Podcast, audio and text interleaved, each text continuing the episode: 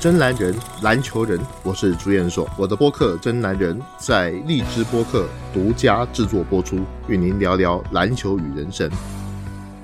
各位荔枝的朋友们，大家好。那么很高兴再次的在空中跟大家相会。那么我们也知道说，我这个节目主要是会讲一些篮球的有关篮球的话题，未来也会说一些跟大家生活上面比较相关的一些事情。那么也。非常谢谢各位来收听我的节目。那么今天呢，呃，要跟大家聊一聊，无论从选秀也好，还是自由球员市场也好，对整个今年的这个二零二零年来讲，这都是一个所谓的小年。呃，小年是什么意思呢？跟大家解释一下，小年从选秀的意义上来讲，就是没有太多可以值得一提的人物。那么从这个自由球员市场市场上，没有那么多。呃，值得一提的大鱼，比如说像这个呃 NBA 联盟第一阵的这些球星，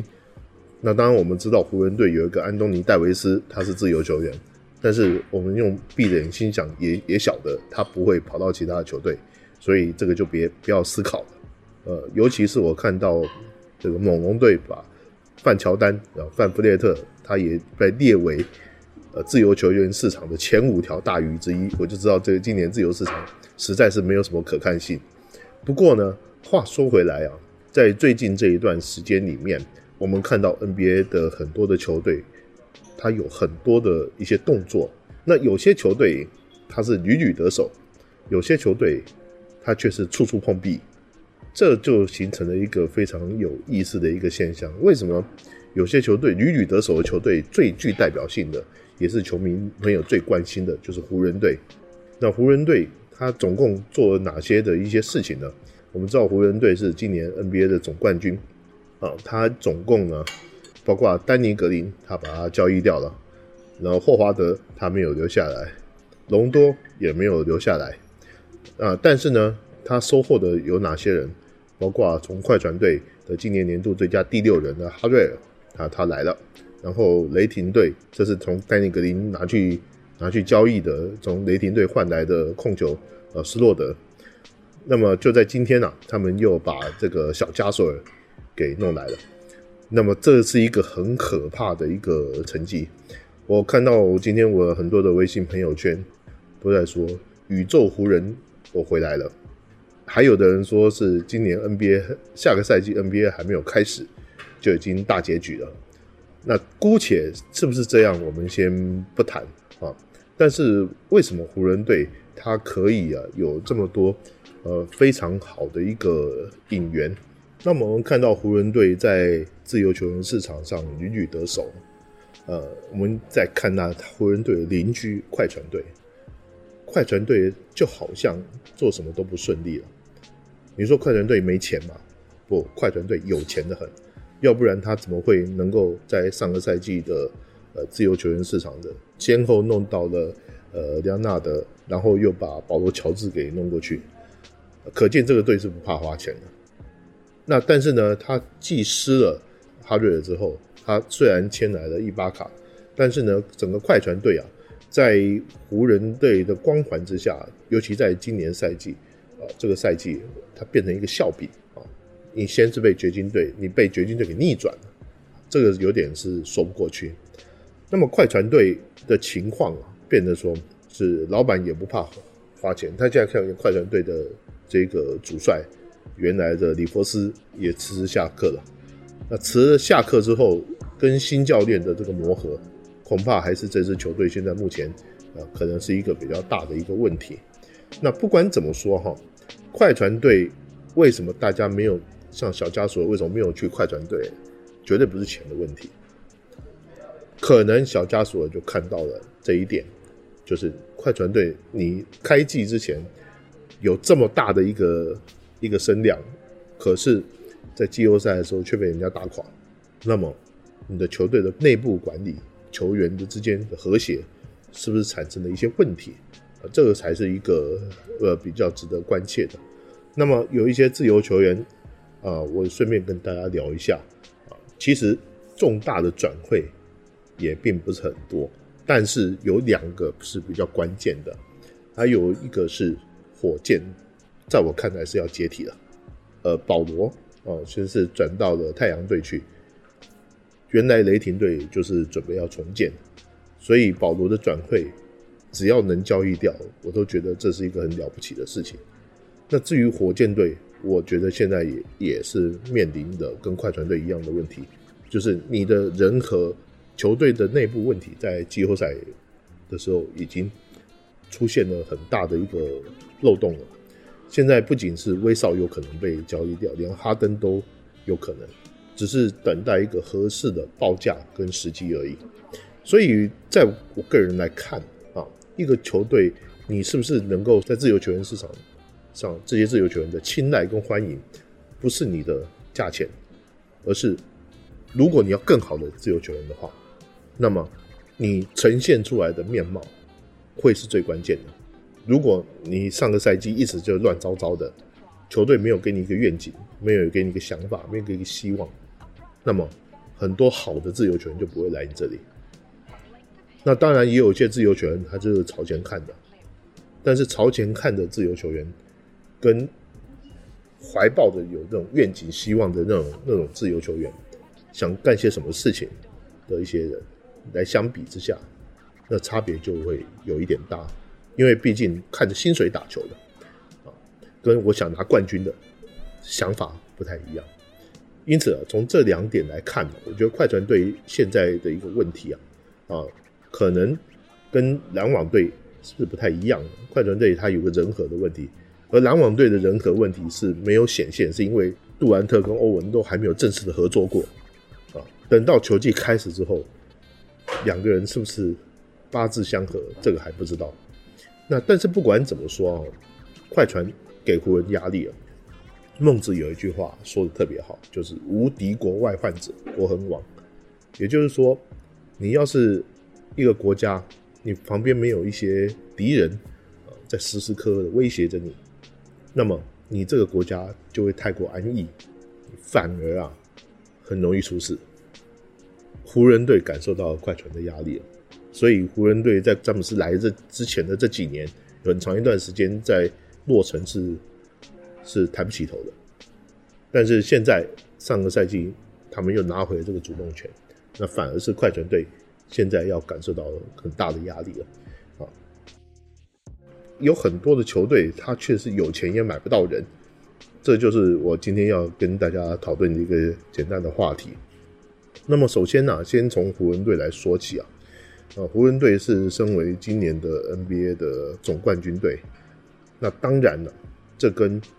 他的球队所处的一个环境，它是一个大市场，它是一个豪门球队，这是有一个绝对的关系。但是呢，另外一个更重要的一个原因呢，是因为詹姆斯在那里。呃，詹姆斯来了之后，他有一种像黑洞一样的这种吸纳效果，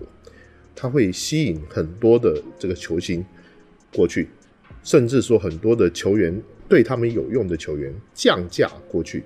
比如说像我们知道小加索尔他到湖人队，他拿的是老将的底薪合同，可是其他的球队可以给他的显然是更多。比如说有些球队就我知道好像是给他，像快船队就给了他呃至少高出一百多万的一个薪酬，但是为什么小加索没有去？其实说到底，小加索也不是说没有拿过大合同的球员。他也是赚饱了，那赚饱了，他就不会在乎少一百万多一百万的那样的一个差别。当然，少一千万跟多一千万，当然还是差很多的啊。但是呢，话说回来啊，就是因为有这样的一层啊关系，他觉得他到湖人队去，他打球他会打得比较轻松一点。那另外一方面，也可以让自己的一些包括在高位啊传球的一些技能，甚至一些防守能力，在湖人队上面得到很大的一个作用。最重要的一点呢，哈，就是说市场的大小是不是决定了自由球员想去不想去的因素？我觉得也不是。另外一方面，我们要来看看湖人队的一个反面，就是纽约尼克队。纽约纽约尼克队也是豪门球队。我们要知道，从每一年啊，这个 NBA 的财报出来，纽约尼克队他似乎都是一直在赚钱，不管他的战绩是好还是不好。但是呢？他们的球队的成绩却已经烂了很久，好像也没什么人想去那里。大家还记不记得当初像杜兰特，呃，要转队的时候，纽约尼克队也曾经向他递过橄榄枝，但是呢，杜兰特连看也不看，他也没有想要去那里的意思。结果，一个布鲁克林篮网队现在摆到了纽约尼克队的旁边，两个球队又是同样是在是在纽约城。那么我在考虑一个所谓的市场大小的问题的时候，我会去考虑现在。管理什么水平等等，都远远不及湖人这个尼克队吗。我相信很多的自由球员，不管是大牌小牌，他们都会先打一个很大的一个问号。我们要知道，像篮网队为什么他能够有办法去签约像杜兰特这样的一个球星啊？现在我们知道他这个还准篮网队还准备希望说把哈登也给弄过去。之前篮网队在刚刚搬去布鲁克林的时候，他们干的一件事情，被人家骂得很惨，就是把这个三巨头德隆威廉姆斯、呃凯文加奈特还有保保罗皮尔斯啊，给这个给弄过去。结果这一笔交易呢，被骂了很久，因为篮网队送走了很多的选秀权。另外，账面上的这个人人呐，虽然豪华，但毕竟年纪也比较大了。所以呢，这三巨头并没有给篮网队带来一个比较比较好的一个成绩。换个角度来说，从这一件事情上面，我们可以看到篮网队当时的老板还是我记得是一个俄罗斯人啊，俄罗斯一个富豪。呃，当时的老板他敢这样做，就表示说我要在纽约城开山立柜，我就必须要砸钱。我的目的不是成立一个。纽约尼克队的二号替代品，而是一个要干掉你，要跟你平起平坐，甚至是干掉你的这样的一个角色，成为纽约的第一队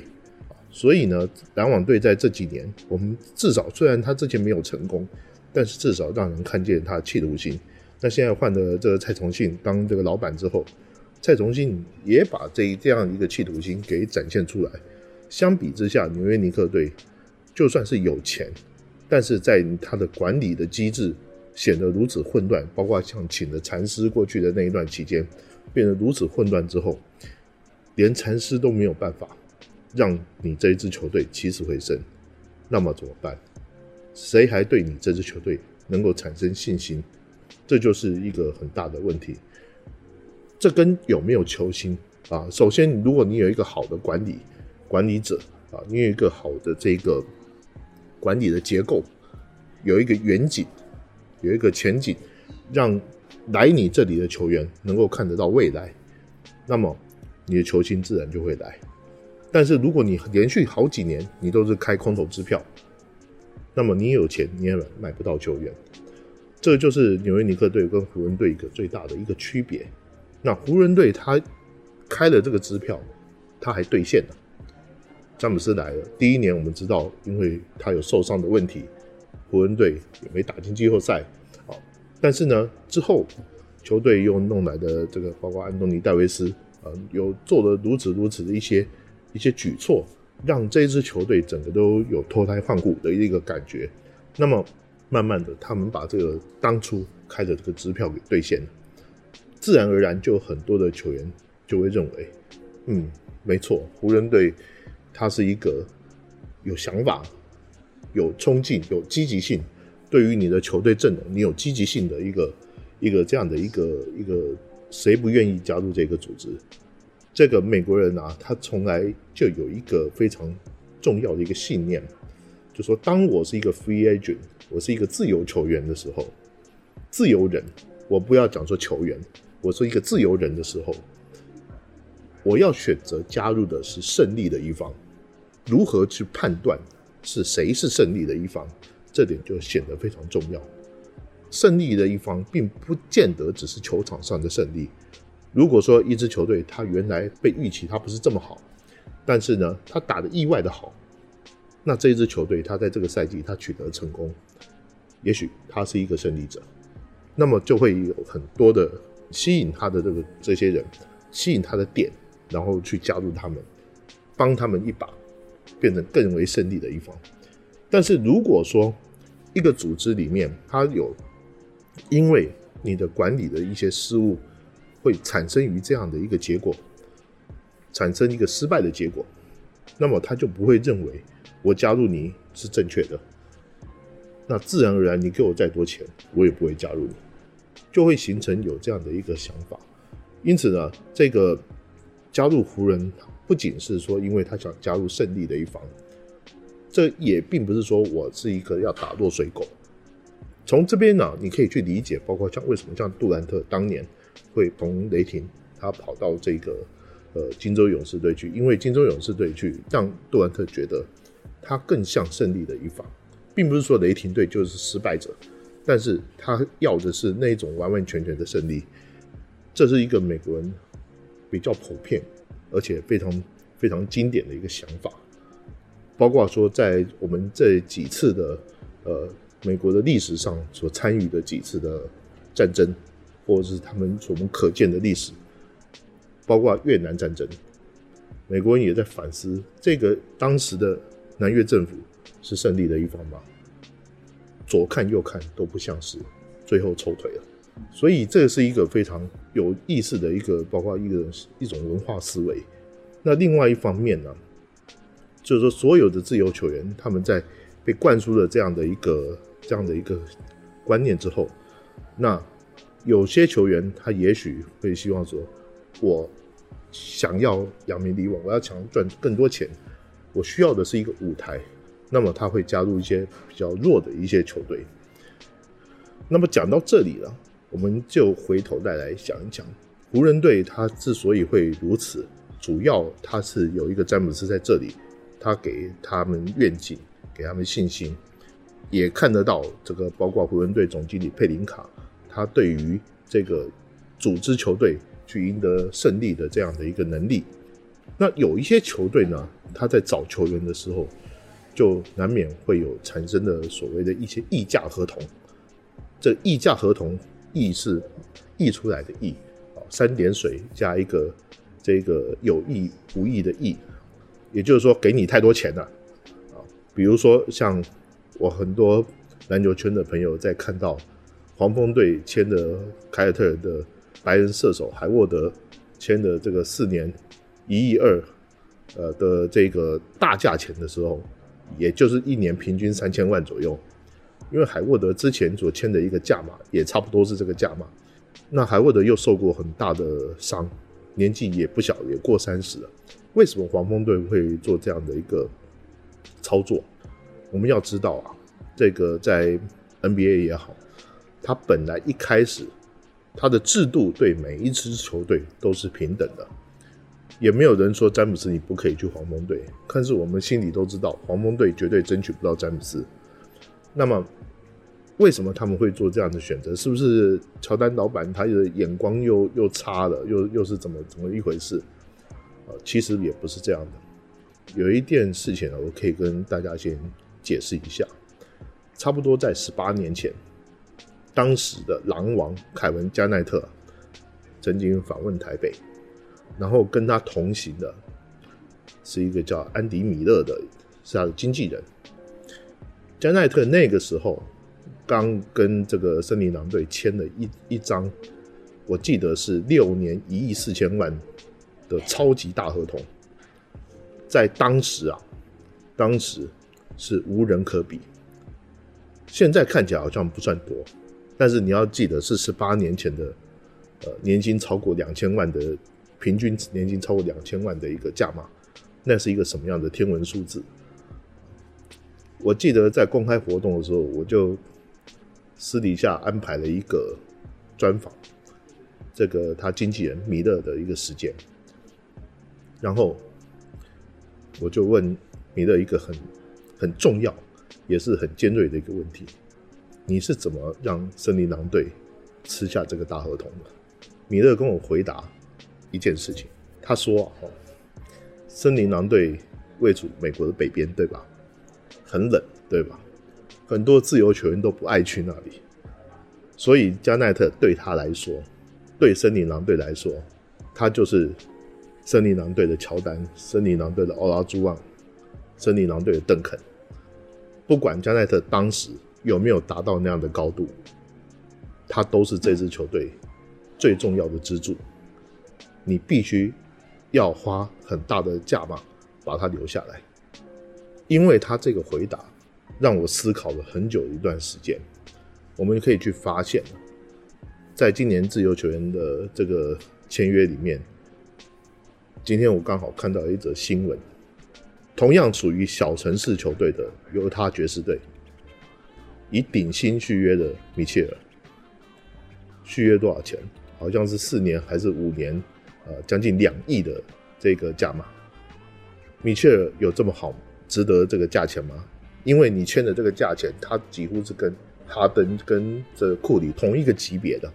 如果以米勒的说法来说的话，对于爵士队这支挖不到好的自由球员的球队来说，米切尔就是他们的库里，就是他们的哈登，他们只能用大笔的金钱去留住他们自己培养出来的球员，